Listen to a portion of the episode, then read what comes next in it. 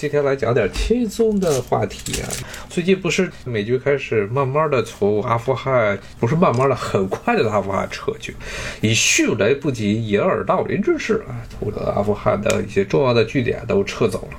这当然从国际关系来说啊，这是必然的事情。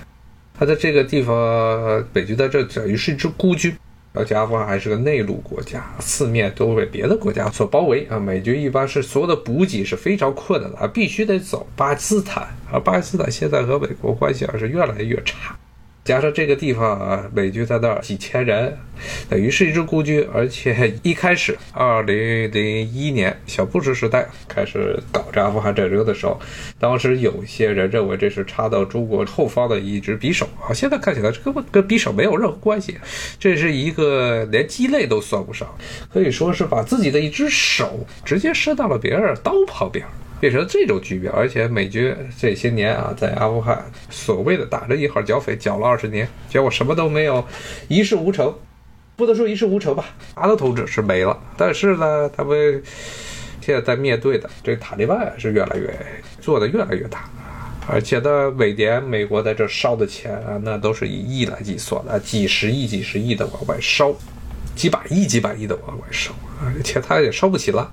所以决定战略意义。虽然阿富汗号称是亚洲啊、欧亚大陆的这么一个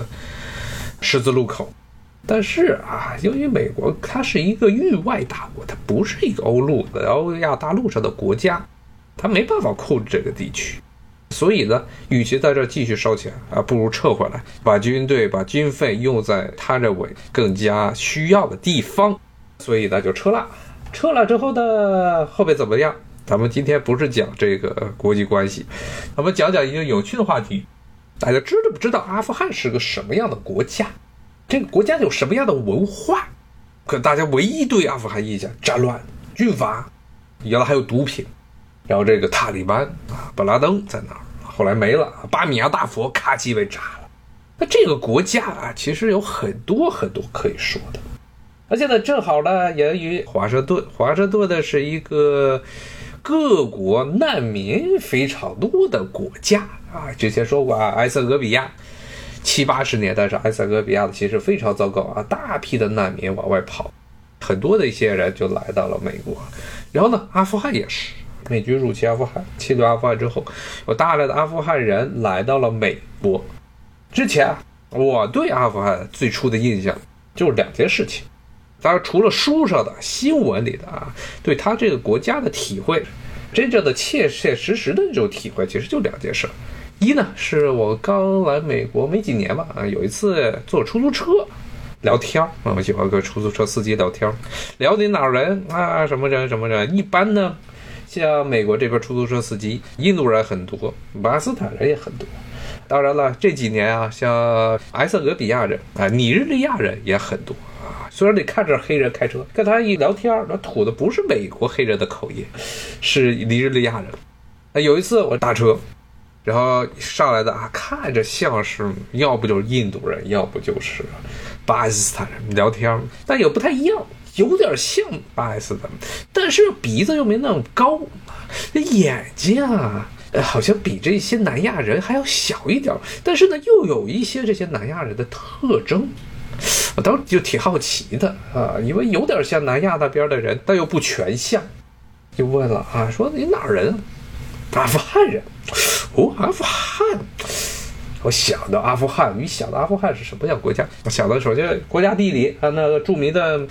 照片什么一个阿富汗的少女，什么一双蓝色的大眼睛，那都是典型的欧罗巴人种样子。但实质上呢？这个司机他不是阿富汗本地的第一大民族，也就是普什图人，我就觉得很奇怪啊，他不太像是印象中的这种阿富汗人。那他是什么人？我就问了，你是什么民族？他说他是这哈萨人，哈萨人。哈萨是什么？哈萨是啥？当时我还不是很清楚，后来才知道这个民族啊，这个民族啊，也是阿富汗的一个人口比较大的一个民族。他这个民族啊，是基本上都是聚居在阿富汗中部地区，巴米扬，就是之前塔利班把佛像给炸掉的巴米扬那个地方。那个地方，你看很有趣的一点啊，现在这巴米扬这个地方啊，不是说最近塔利班和阿富汗政府军打的你死我活嘛？但是呢，这塔利班唯一几个没有插手的地方，甚至没有跟这个阿富汗政府军打起来的地方，就是巴米扬，因为塔利班。一般人们宣传啊，很多西方媒体的宣传，包括国内好多媒体宣传，都是把阿富汗啊，注意是阿富汗的塔利班，给说成啊是一个极端组织、恐怖组织。但是这就造成了一个非常以偏概全的论调。一般阿富汗的塔利班啊，它有很强烈的民族属性啊。现在这种民族属性已经不强了，但是在以前，特别是塔利班在二零零一年美国入侵之前，他占领了阿富汗大部分地区的时候，它是一个什么样的组织？它是一个普什图人的组织，普什图人为核心的组织。刚才说了，阿富汗人口最多的是普什图人。但是他没有像中国这样汉族占了绝对的多数，他普什图人是相对比较多，但是呢还有很多其他的民族。第二大民族什么是塔吉克人，就跟现在的塔吉克斯坦的塔吉克人是一样的，跟中国的塔吉克人、塔吉克族不是一回事儿。大家一定要注意，中国的塔吉克族跟塔吉克斯坦的塔吉克人以及阿富汗的塔吉克人，它不是一个民族，他们。语言上是完全不同的语言，塔吉克斯坦的塔吉克人，阿富汗的塔吉克人，他们说的什么语？他们自己称自己是达利语，那实际上这达利语是什么？其实就是波斯语。这些人他们的语言就是可能带有一点变化波斯话。这种差异，阿富汗的塔吉克语和波斯语之间的差异啊，差不多相当于什么样的区别？北京话和天津话之间的区别啊，天津味，就这点区别，甚至这种差异还够不上普通话和吴语、普通话和赣语、普通话和粤语之间的区别啊，他们是完全是一样的语言，就 口音上稍微有点不太一样。那这个是阿富汗北部地区的重要的一个民族，那么哈萨人。这是一个比较有趣的民族，这个民族啊，刚才说了，聚居在阿富汗中部巴米扬地区、巴米扬河谷地区。那这些人啊，他的面貌啊，带有一些的这种白种人的特征，那就跟这个阿富汗女孩这样白种人的特征，但是呢，又不一样，又不完全一样，带有一些类似于黄种人的特征。这些人是怎么来的？是怎么出现的？按照他们自己的说法，包括一开始啊，我跟这司机聊。他就说啊说他们是蒙古人的后裔，蒙古人的后裔啊，这个为什么说是蒙古人的后裔？因为大家都喜欢说到成吉思汗，说到什么成吉思汗的后裔，总觉得是非常牛的一件事情。基本上啊，很多地方你到中亚地区，一说到什么，一说到所谓的跟蒙古人长相有关系啊，跟黄种人长相有关，他们就说自己是蒙古人的后裔，是成吉思汗的后裔，是不是？现在很难说，但是。确实是有这种可能性，因为阿富汗在整个蒙古征服时期，没有蒙古帝国时期，它属于察合台汗国，察合台汗国的一部分。后来察合台汗国分裂了，分裂成了一个东察合台，一个西察合台。我给大家发一张，你看这是哈扎拉、阿萨或者哈扎拉，他们这些女性的样子。所以跟这大家想象之中啊，咱们可以上下对比一下，跟上面这张所阿富汗女孩的照片啊是不太一样。那么很有可能是中亚地区的一些蒙古人种，不一定是蒙古人，有可能是突厥人，突厥人种的，属于东亚列国的突厥人，在整个这个阿富汗民族大迁徙的过程中啊，定居下来，定居下来之后，可能跟当地的人他们一起共同生活，最后呢杂居，就形成了一个比较特殊的人种。这个民族啊，在阿富汗非常不受待见。一方面是他长相啊，确实跟他周边塔吉克人呢、普什图人长得很不一样；还有就是他们信仰的宗教，他们信仰是那个什叶派的伊斯兰教，而这个就比较尴尬了。阿富汗的总体整体的像普什图人和塔吉克人啊，他们主要是逊尼派。大家知道，逊尼派与什叶派之间的仇恨，有的时候甚至高于伊斯兰教和基督教之间的仇恨。所以哈萨克人在阿富汗属于少数团体。那么，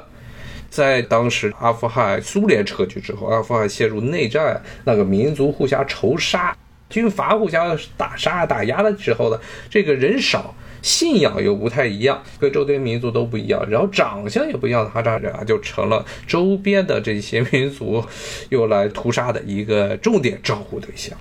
像我说的这个司机，他就是当时。苏联撤军阿富汗内战的时候，他被德国人带了出来，然后带到了德国，在德国上的学，然后在德国读的大学，然后成为一名工程师，建筑工程师。但是建筑工程师之后，但是在德国待不下去，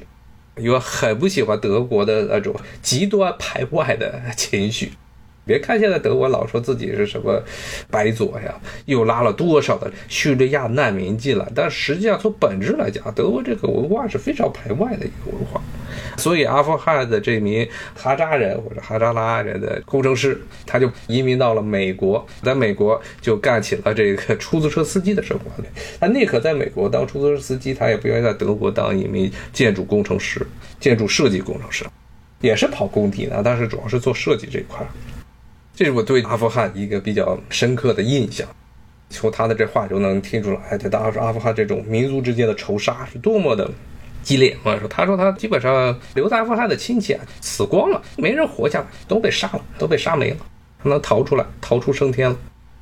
这是阿富汗的第一个印象是这个，第二个印象是什么？就是因为这边到处都是阿富汗人，所以呢，阿富汗餐馆也特别多。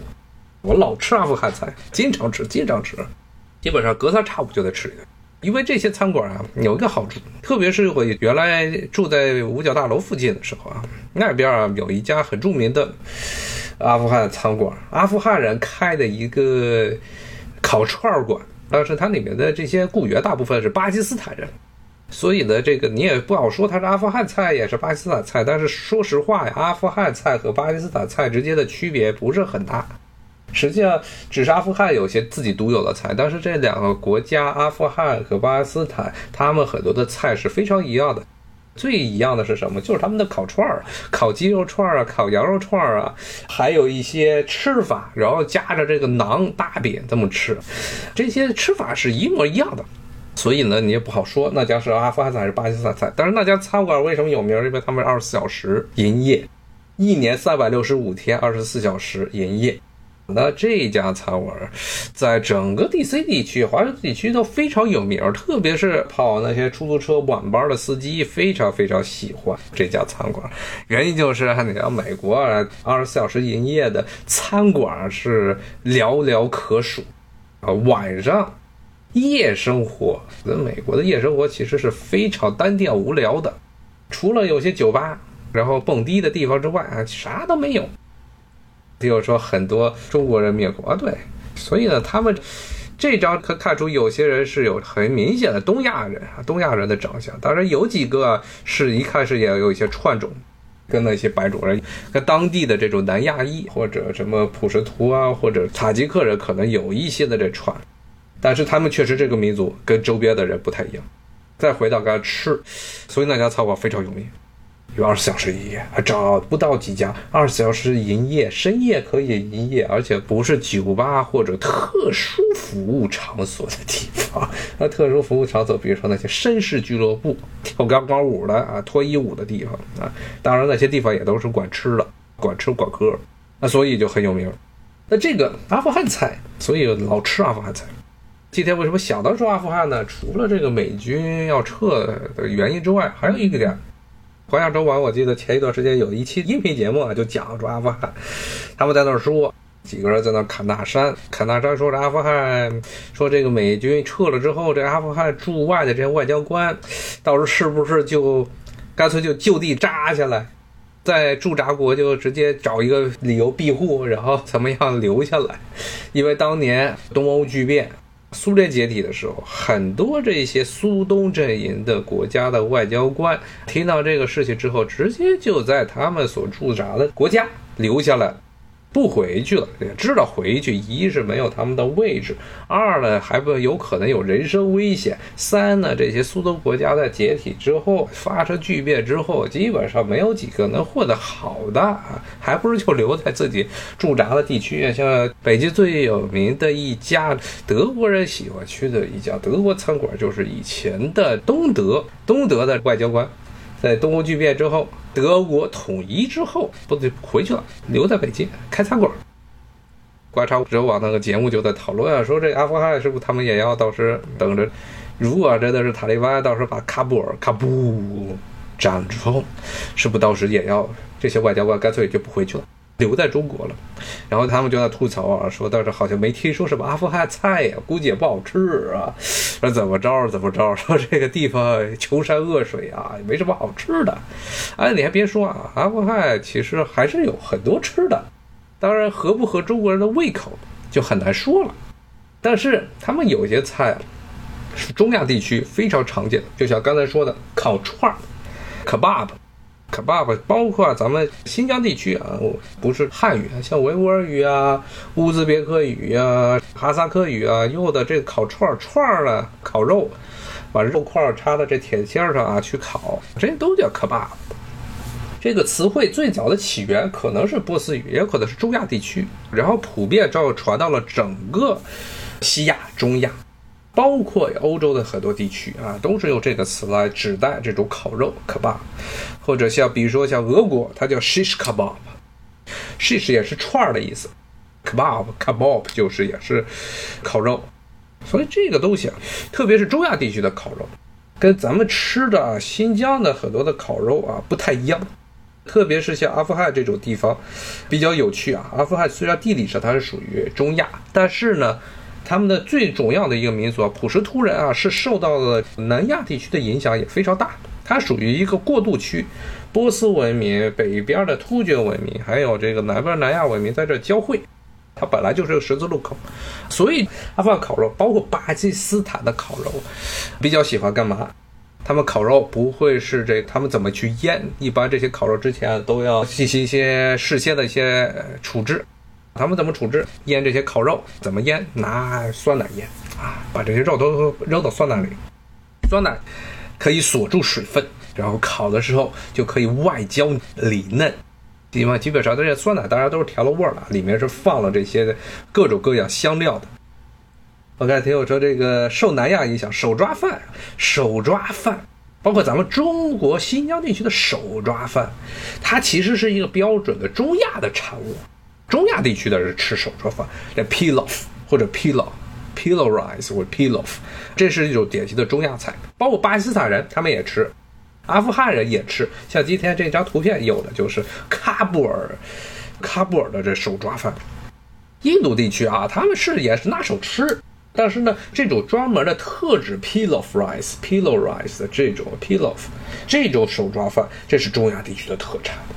咱们老说的手抓饭啊，老说手抓饭，手抓饭，是因为中国的汉地，包括了东边的各支的这些少数民族啊，基本吃饭都是要用各种餐具的，动筷子的。但是呢，实质上啊，在整个西亚地区啊，中亚地区、中东地区。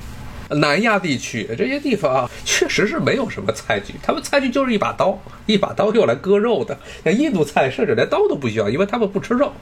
所以呢，这些地方，无论是印度啊、巴基斯坦呀、中亚的地区啊，包括波斯呀、什么这个阿拉伯地区啊，他们确实都是拿手抓的。只不过中国人唯一的接触到的、受到这种中东地区文化影响的、文明影响的，只有新疆地方。新疆地区吃这个披劳。所以咱们觉得这些东西都是手抓饭了啊，那实质上各地他们都拿手抓饭啊，不光是这种特指的新疆的手抓饭，刚才说了它的实际的叫法叫 pilaf，但是呢，包括像印度地区 biryani，biryani 这是种香米饭，很浓重的，用了大量非常重口味的各种香料做出来的米饭。我之前跟大家讲过，我之前这个得新冠，得新冠这是怎么这个病情发起来，就是因为吃了一些贝儿压你啊，这种香米饭，印度南亚香米饭，然后吃坏肚子，发烧了啊，发烧之后呢，新冠病毒趁机它就繁殖开来了。那这个贝尔压你，它也是种手抓饭，但是呢，和新疆这种手抓饭，或者 pilaf，或者阿富汗。或者是巴基斯坦的一些特定地区的这种 pilaf rice 比起来，它还是中亚的这种 pilaf 要味道淡的多，而且好吃的多。说实话，南亚的这个 biryani，biryani 实在是用香料用的太重啊，重的受不了。特别是他们重口味，它那个吃一口啊，就感觉是你的舌头在脱水，整个嗓子是在脱水，是那种感觉，非常痛苦。那个说他一定没吃过火锅，而对他们那个地方不能吃，没办法吃火锅。那个说先去洗手间。呃，印度啊，咱们先不说中东地区啊，中东地区穆斯林是很爱干净的，虽然可能市容比较糟糕，但是他们一天到晚要洗澡。中东地区穆斯林是比较干净的，印度啊，特别印度教徒，他们是一般来说是开屁股的那只手，他也不是说是直接拿手去，一般都是厕所中给你弄一个小水桶，咱那水桶中的水呀，哎，那都是用左手啊，所以他们非常严格，是左手，左手是用来这擦屁股，右手用来吃饭。我之前啊去之前说的这家那叫二十四小时营业的阿富汗餐馆或者巴基斯坦餐馆的时候，特别小心，我都是非常注意的，只拿这右手吃饭，右手吃饭，你想就一只手又来撕大饼馕，然后又来这个弄烤串儿，好像不太特别不方便，特别是你像他们因为吃饭肯定要给你上一张大饼，就是咱们新疆的馕啊，一个东西。两只手撕饼比较好撕，一只手撕你就必须得把饼按在那个桌子上，一点一点撕啊，非常不方便。反正我一看旁边，哎呦呵。周边的人没有一个人是拿一只手吃饭的，都是吃饭的时候两只手一起，双手开弓。就我一个人在这儿一只手吃。后来算了，啊，我说这个好吧，好吧，嗯，一直原来想着好像这个要尊重这些各个特定地区的这些饮食传统，最后发现其实大家都无所谓，没有那么多的事儿。没有那样的事儿，就什么一定要用一只手吃饭，最后大家都拿双手吃。那好，我也双着手，两只手用来撕大饼吃。啊，听我说，这印度人很多人一生洗三次澡，那不是洗三次澡，你穷人有可能一生也没有什么地方洗澡啊。但是呢，这个印度啊，它理论来说并不是非常的缺水，它的问题啊，它印度的水资源确实是比较有问题。它有问题的原因并不是降雨量少，你看它这个国家的降雨量其实是还行，东北部地区非常多，东北部就是印度经常闹独立的阿萨姆啊，还有那些什么曼尼普尔那些地方，那些地方降雨量非常非常大，一年都是两千多，一年两千多两三千的，那边是下大雨下的特别猛，也能出现一次这个一天能下着几百毫米。几百毫米，当然那地方的人也不少啊，没有什么大城市，不会像咱们像这次这郑州这样啊。也希望这次郑州能赶紧好过来，希望这雨赶紧停了。这些印度啊，德干高原、德干高原，还有德干高原北部这些地区啊，它因为属于这个西南季风的这么一个背风坡地方，降雨量比较少，但是呢，也撑死了也是半干旱，它并不是严重的干旱地区。它印度啊，水资源其实还是比较丰富的啊。北边有两条大河，虽然一条河流被巴基斯坦占了，啊，另外一条恒河，包括咱们的雅鲁藏布江，进入这印度之后，跟恒河是汇聚了，然后在孟加拉湾这个地方出海。它北部其实这个水资源还是非常丰富。德干高原啊，虽然水资源没有像北部地区那么丰富，但是呢，它有很多小的短的径流。是注入到印度洋这种径流还是比较多的，但是呢，它有一个非常讨厌的地方啊，印度这个地方是非常鲜明、非常非常鲜明的季风气候，它跟中国人想的这种季风气候还不太一样，它是非常极端的一个季风气候。那咱们想的啊，比如说北京。北京今年夏天的时候下的雨也挺多啊，七月份啊，就在这个郑州这场，或在这些北京那边也是要预计有可能有大规模的降雨啊，说要出现海河流域要出现预警信号。但是呢，北京虽然是这样，春天啊、秋天啊，它还是能下那么一点点雨的，它不是说一点雨都不下，冬天偶尔还会下那么两场雪。但是你要去了印度，特别是印度北部地区。你就看吧，那真的是一年的雨，就是在季风来的时候啊，这两个月给你全下完，所以它水资源供组非常不平衡，一年四季的年平均的供给量非常不平衡的一个地方。下起雨来的时候能把你涝死，倒是这个一旦这个季风过了，季雨期过了，这个时候呢，就一滴雨都不下，能把你旱死啊，是这么一个比较糟糕的情况。这种情况怎么解决？所以要靠水利设施啊，来把这些季风季的时候下的雨全部都储蓄起来。但是呢，阿斯尔为什么缺水呀？因为他们的这些水利设施，一旦涉及到公共利益的这些设施啊，那你就别去想了啊，别想了啊，有那么一丁点儿的水利工程就已经烧高香了。这是他们为什么印度的耕地面积，人均耕地面积比中国还多啊？它可耕种的耕地面积比中国还大，但是它的这个粮食产量比中国要差那么一大截儿的原因啊，是印度它这个农业农业技术过于落后，政府没有能力，无能，说白了就是无能，所以是这样。又扯远了，咱们还是回到阿富汗这个话题。阿富汗它是一个多个民族文化交流的地方。包括啊，最重要的包括塔利班原来代表的这普什图人，语言啊属于西伊朗语系，它是跟伊朗语有那么亲缘关系的啊，和波斯有亲缘关系的人啊，他们的民族起源，它有可能也是跟伊朗人一样。有共同的祖先，可能是中亚或者南俄地区的这些游牧民族，但是呢，他们在长期的、长期的，因为他们所处的地方是南亚通往中亚和中东地区的这么一个唯一的关卡，这开布尔山口这个地方，所以它这个地区啊，受南亚地区影响比较大，所以普什图人基本被认为是受南亚影响、印度化的这些波斯人，有这么一种说法，当然不是很准确。所以他们吃的吃的东西，除了烤串啊，他们也吃一些跟印度吃的东西有点像，像什么？就是咖喱饺，samosa，samosa，这是一种外面炸的，其实就是咱们国内好多餐馆啊，现在国内很多餐馆也也都供应，不一定是印度餐馆，甚至很多的中餐馆都有咖喱饺。那咱们中国的这种咖喱饺其实是一个弱化版。他们这印度人啊，吃咖喱饺是 samosa，他们那个东西是炸的，外面一个厚厚的面皮，面疙瘩，然后里面塞上咖喱，啊，一般都是土豆和豌豆咖喱，有的时候往里面塞的是肉。但是印度人普遍的，尤其现在由于莫迪这帮人民党搞这个泛化政策，要求这穷人也不能吃肉，穷人本来就没有什么可吃的，还不能吃肉啊，然后就反正蔫着吧，啊，就大家一起吃这素。然后这个里面大部分时候是装这个土豆、豌豆这一类的东西，外面裹一个厚厚的面壳，然后扔到那个油里去炸，咔，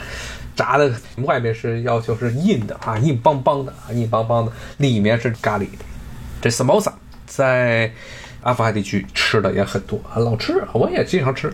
他们啊，因为外面的壳啊炸的太硬了，有的时候啊，实际上不太适合于直接跟里面的瓤一起吃。有的时候，它甚至啊，你去很多印度餐馆，这阿富汗餐馆我还没看见。印度餐馆，因为印度人炸这个萨摩萨炸的太硬了，很多餐馆它的这个开胃菜来俩咖喱酱，它是给你切了。先给你切开，他就怕你这个吃起来不方便，给你切开，上面啊再拌点什么乱七八糟的东西。印度菜的最大特点就是大乱拌。这个咖喱饺，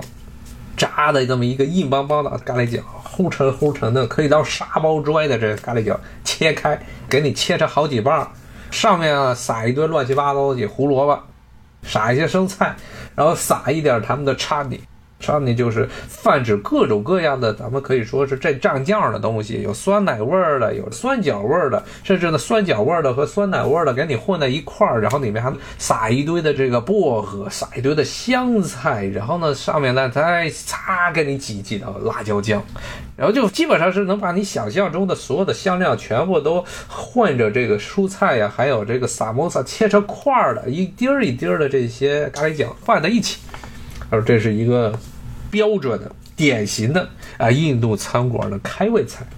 你也不知道他这是咖喱饺还是沙拉啊，就这么吃吧。但是阿富汗，阿富汗那边炸这个咖喱饺没有像印度这边炸的那么狠。那么，但是呢，他们除了这个咖喱饺之外，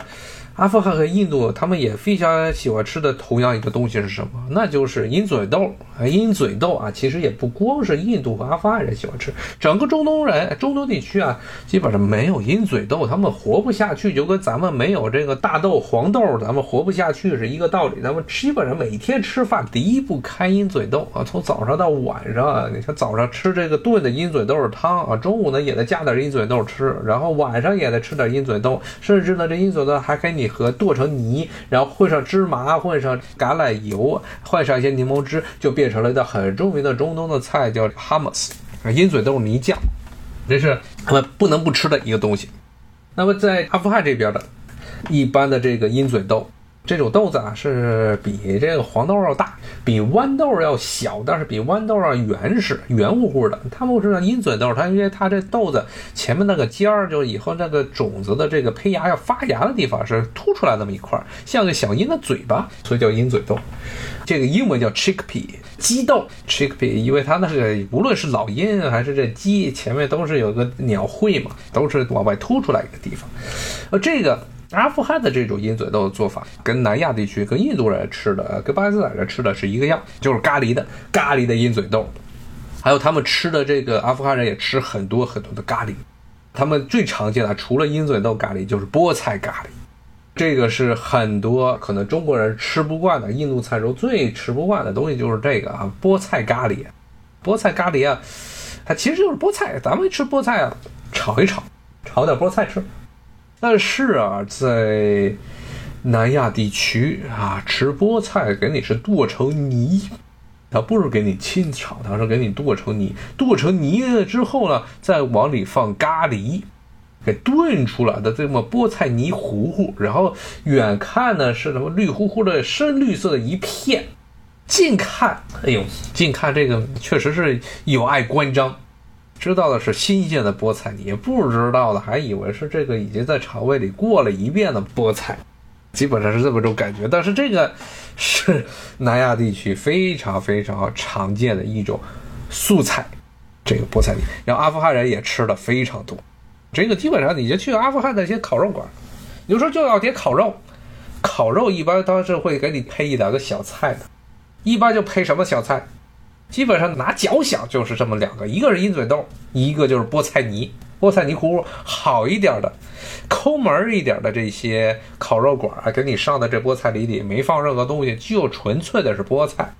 菠菜然后给拿这些香料给煮出来的菠菜泥。好一点餐馆给你们夸叽放几个奶豆腐。这也是南亚地区非常常见的这么一种奶酪，它其实是种奶酪啊，paneer，paneer 这个东西叫 paneer，它其实是没有什么味道，它是一种新鲜奶酪，是印度人最常见的补充动物蛋白的一种途径，就是吃奶酪，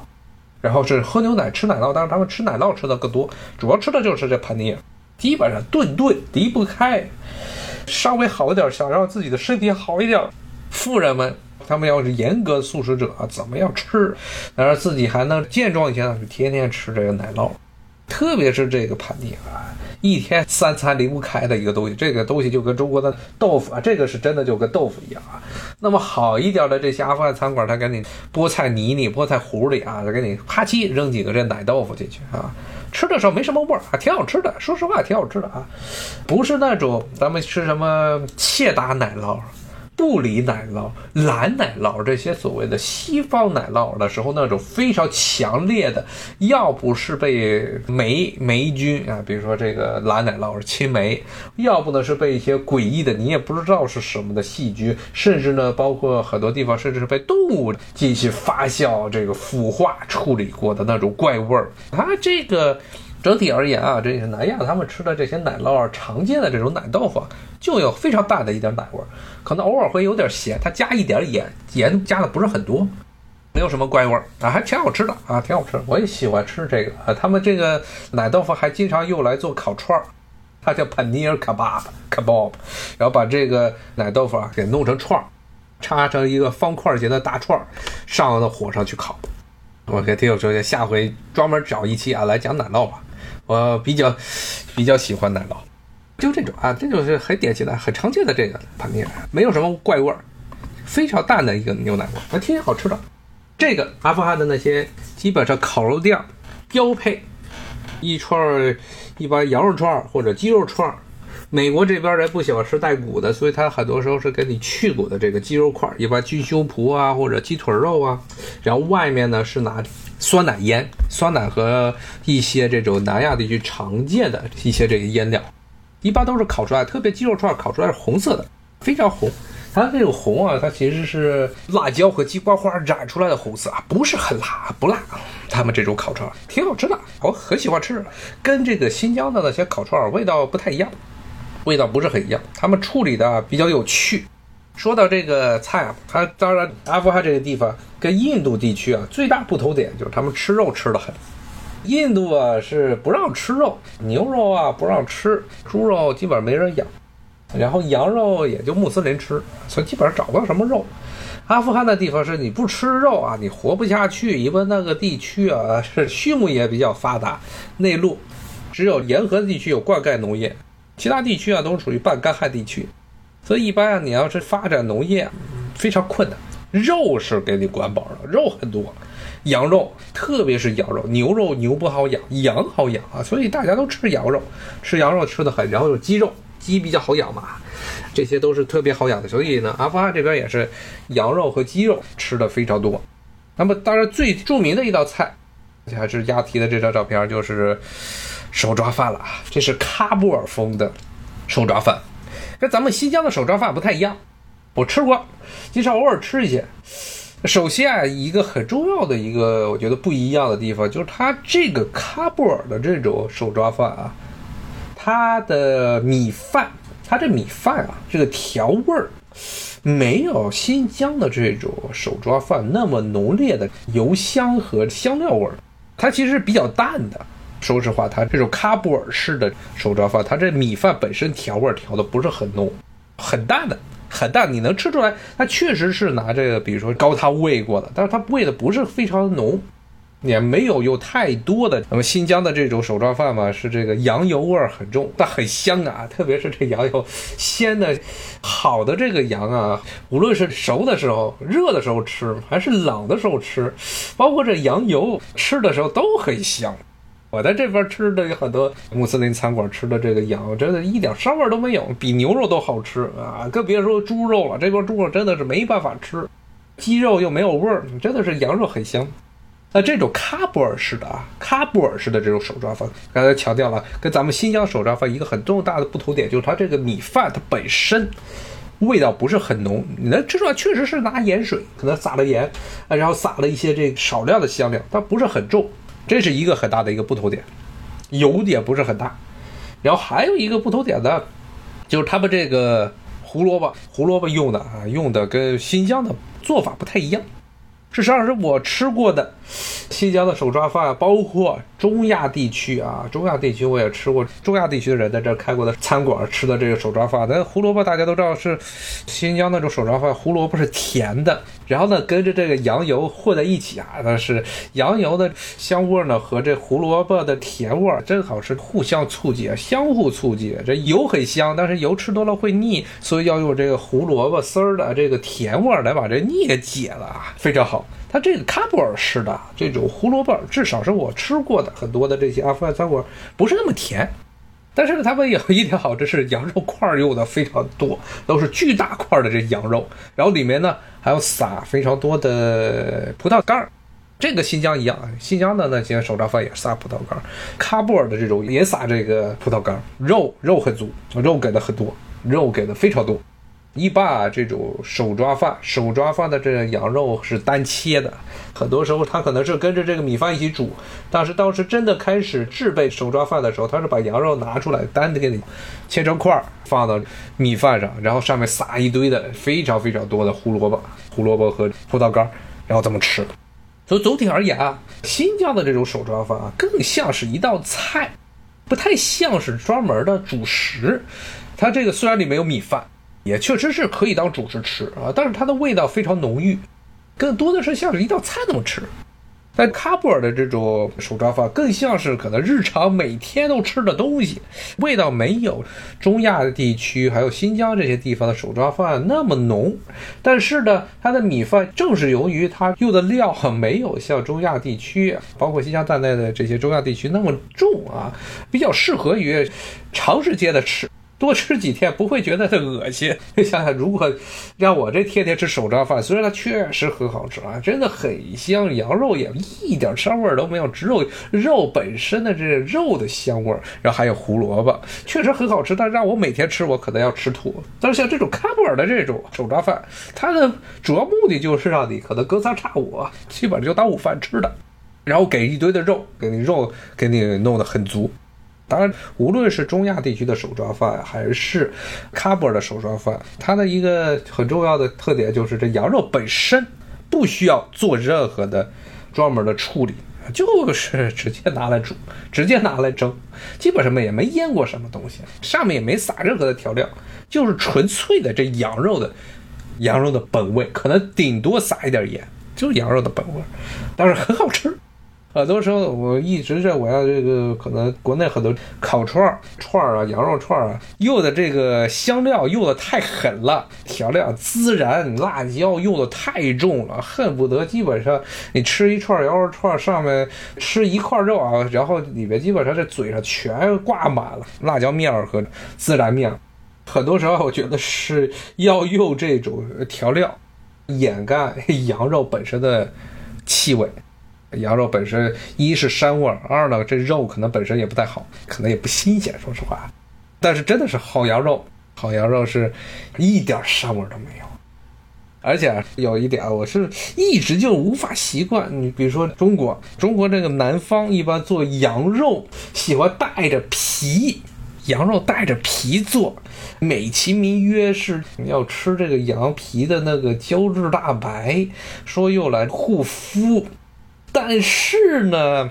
中国的确实是南方的羊，它真的不好吃，膻味忒重了。然后你别说什么美颜了，千万别说吃了羊皮可以胶质蛋白能让这脸变漂亮。我估计吃一口那个满嘴膻味的羊肉，马上这个脸就变成痛苦脸了，紧锁眉头啊！别说这个养颜了，确实是这南方羊不好吃。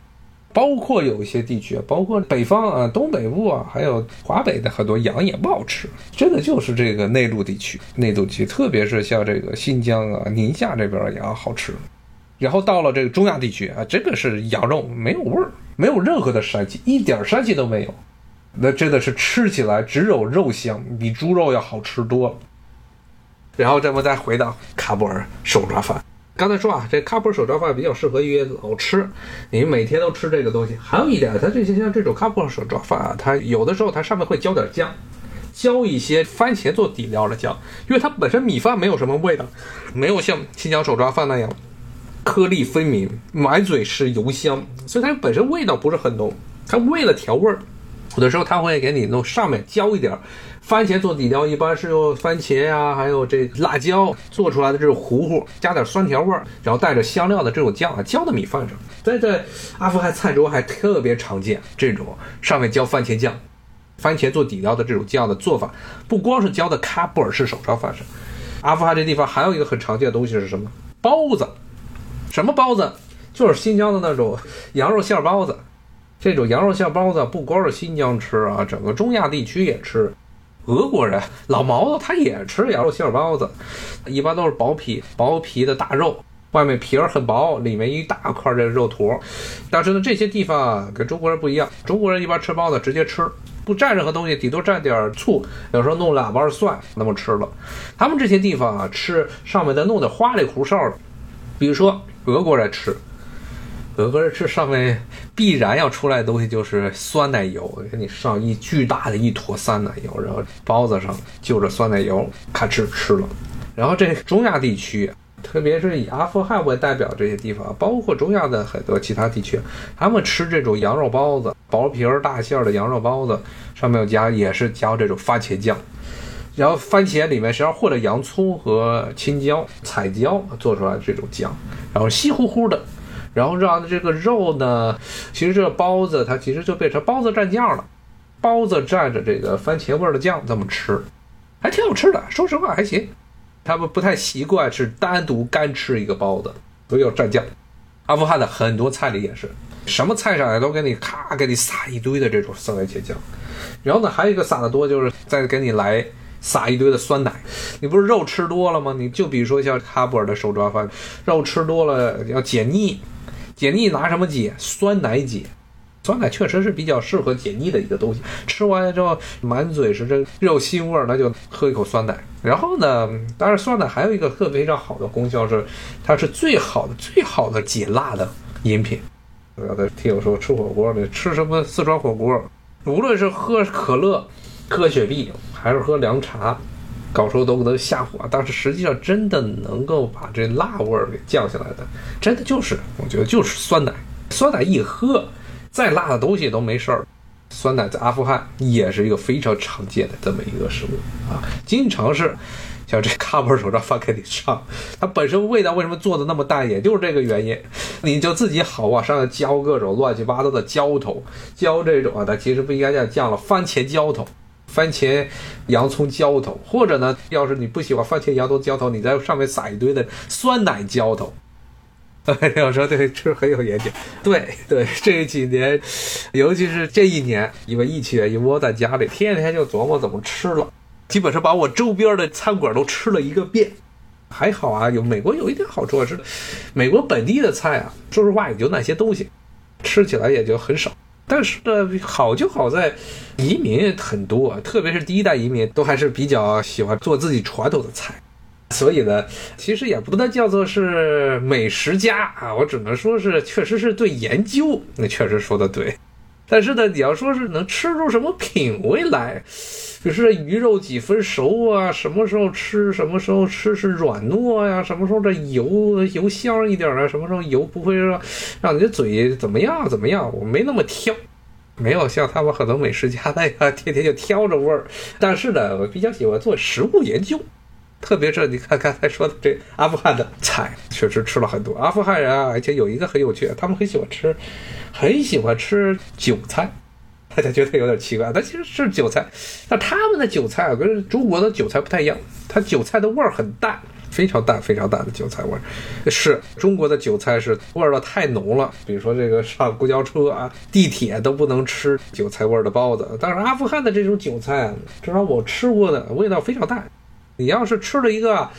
跟别人亲嘴儿，估计是还是有点问题的。但是呢，肯定不影响你吃完这么一个韭菜馅儿的饼。他们好像没有韭菜包子，他们是把韭菜塞到囊里头，封了口，做成这么一个馅儿饼啊来吃。至少我觉得，吃了之后，至少应该是上地铁不会有事，上地铁绝对没有事。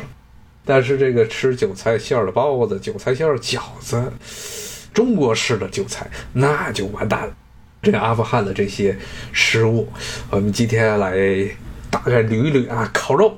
这个烤肉跟新疆的烤肉不太一样，他们是拿酸奶腌，它为了锁住水分。你说和新疆的这种烤肉啊，包括跟东部地区的烤肉比，哪一个更好啊？不好说，都有不同的优缺点。但是呢，确实是我建议大家，如果周边有这种，比如说中亚地区的餐馆，特别巴基斯坦。可能会比较常见，去哪儿试试试试当地的烤肉，跟咱们新疆烤串儿，包括东部地区烤串儿区别还是很大的，可以试一试，不一定能接受啊。我觉得是可以去尝试一下，没准儿呢就喜欢了，也有可能不喜欢。